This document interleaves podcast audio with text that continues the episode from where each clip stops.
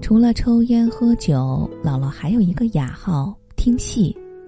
儿时的我完全无法理解，一个破戏台子，老套的故事一直反复着，幕布刚掀起来就知道了结局。几个演员挥着长袖，咿咿呀呀的来回转悠，啥看头？可这些与姥姥简直是根植于灵魂的挚爱，不仅在集市偶遇的场子必看，方圆几里内哪个剧团会去哪个村儿演几天几场，他都如数家珍。约好门前的老友，一群小脚老太扛着高椅子、低凳子，激情满满的奔赴现场。那狂热劲儿完全不输当下的粉丝团。到了戏场，通常戏尚未开演，就早已簇簇拥拥，人声鼎沸。推车的、跨栏儿的、卖的、买的，乡亲和小贩儿们都不亦乐乎，喜不拢嘴。煮菱角、豌豆馅儿、甜水荸荠、大麻花、盐水蚕豆、花生瓜子儿、甘蔗脆梨、拔丝糖人儿。除了吃的，还有玩的，卖气球的、套圈儿的、摇拨浪鼓的，所有的一切温暖热烈，活色生香。要说带节奏，还得看我们这群孩子，满场乱窜，大呼小叫，有的大口大口的吃，有的倒腾着钻后台看演员化妆理道具，有的爬树，有的摔跤。这时候的我，通常都比较忙。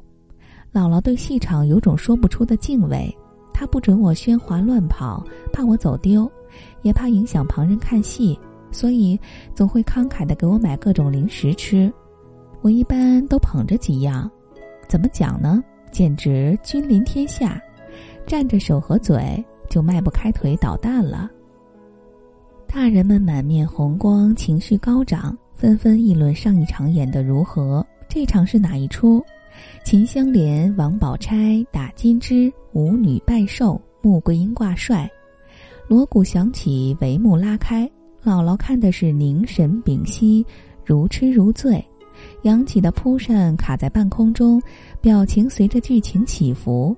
现在想想，也许他之所以能融情于景，应是戏中有其命运星星点点的写照吧。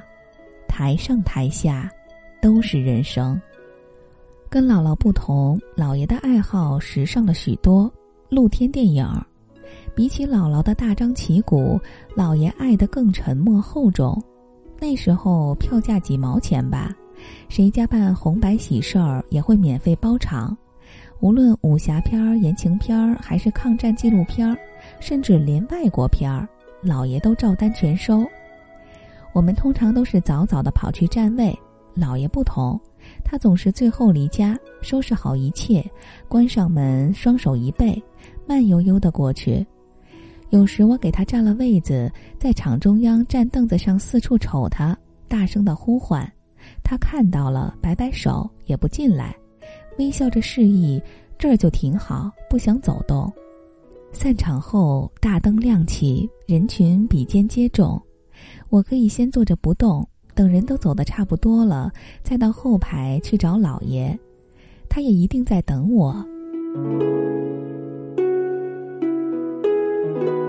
回去的路上，我俩一前一后，他仍一言不发，也不谈论什么剧情。路太黑的话，我就挽着他的胳膊，默默的走。他有时会在片场捡些人们丢下的垃圾，食品的包装盒、方便面袋。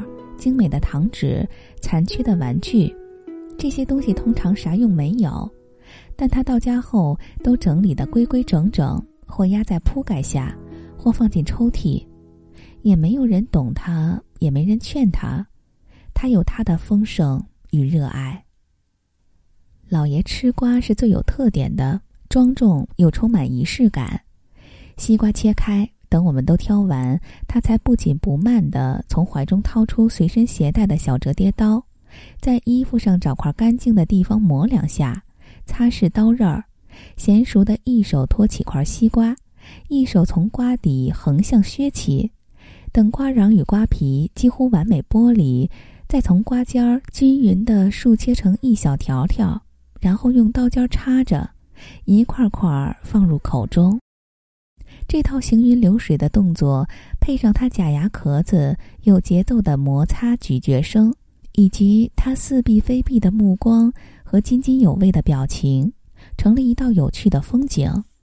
你想啊，一个刚从田地里挥汗归来的老农民，却如此风雅地品着一块瓜，是不是让人目瞪口呆？我反正是羡慕的不得了，无数次想学他。要来了他的刀，模仿着他的样子，但比划几下就忍不了了，嫌吃得慢。也就他能忍受这种效率，他吃一块儿，我能吃三块儿。姥姥总笑着揶揄他：“洋气。”老爷眼里的世界应该是祥和美好的，如此他才能恭恭敬敬地品一块瓜。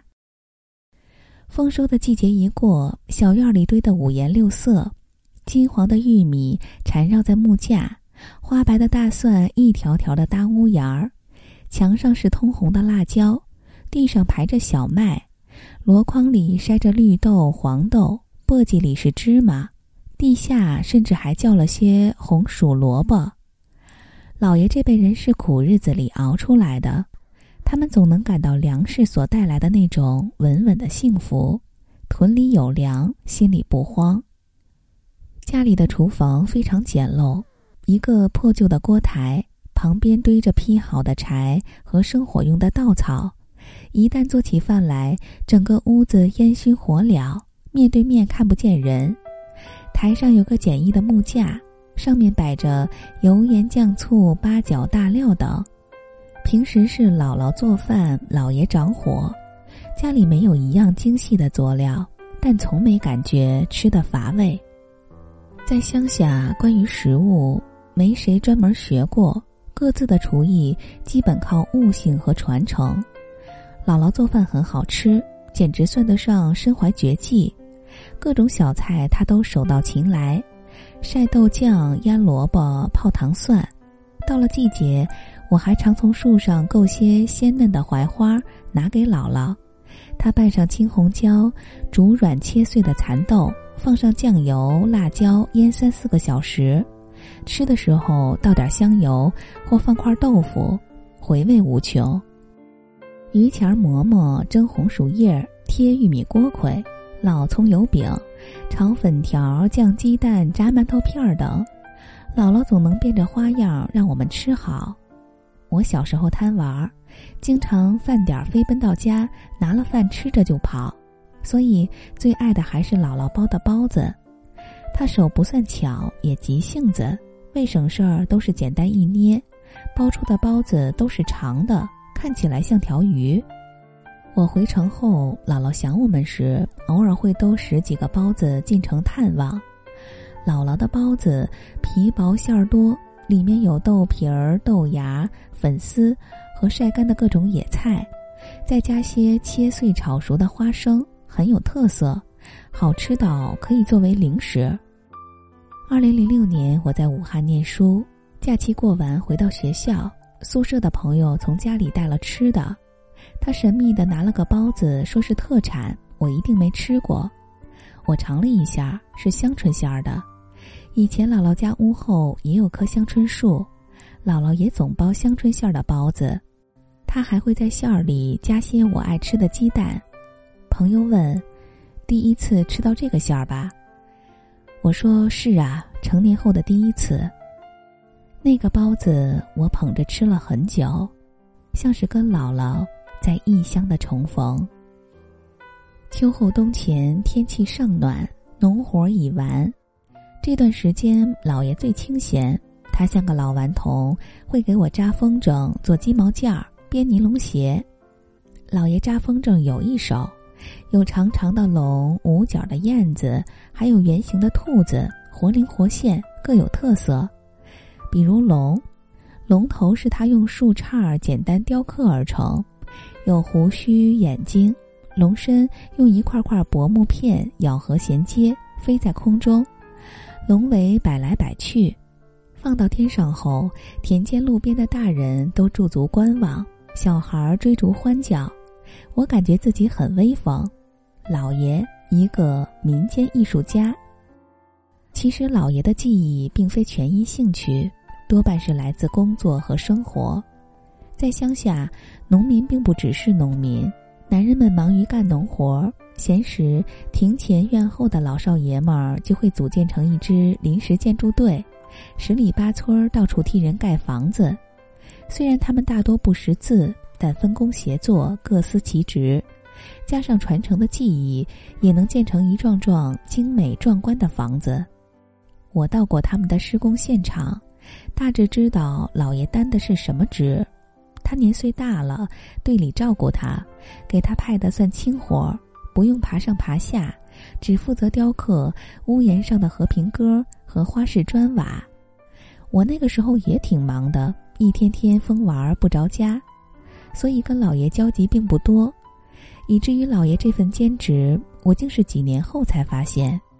一个平常的晌午，老爷从外面回来，摘了破草帽，换了汗衫儿。不同的是，今天他端碗吃饭前，先伸手递给了姥姥几十块钱。姥姥接过钱说：“够了，够了，别出去忙了，歇歇吧。”我问姥姥：“他哪来的钱？”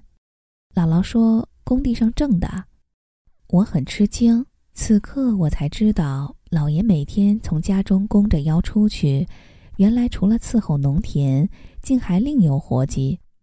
那天的一幕。我莫名其妙的就记下了，几十块钱在当时算大数了。不知道老爷为这几十块钱忙了多少天，流了多少汗，叼了多少只鸽子。成年后手里有点闲钱，我就想塞给姥姥。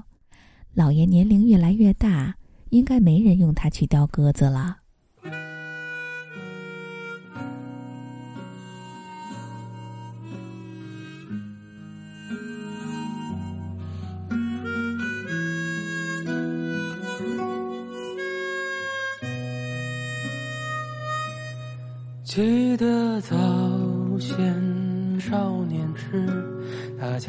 诚诚恳恳，说一句是一句。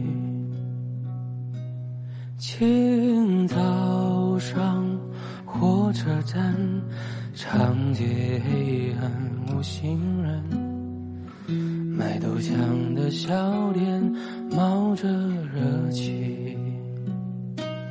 从前的日色变慢，一生只够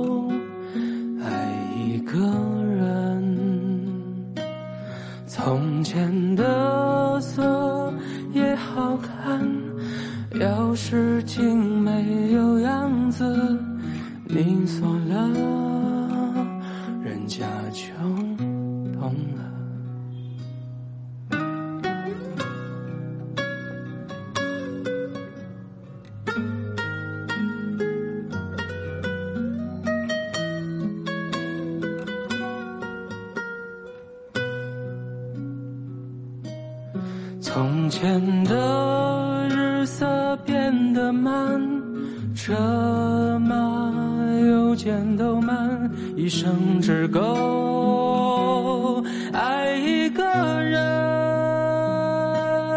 从前的锁也好看，钥匙精美有样子，你锁了，人家就。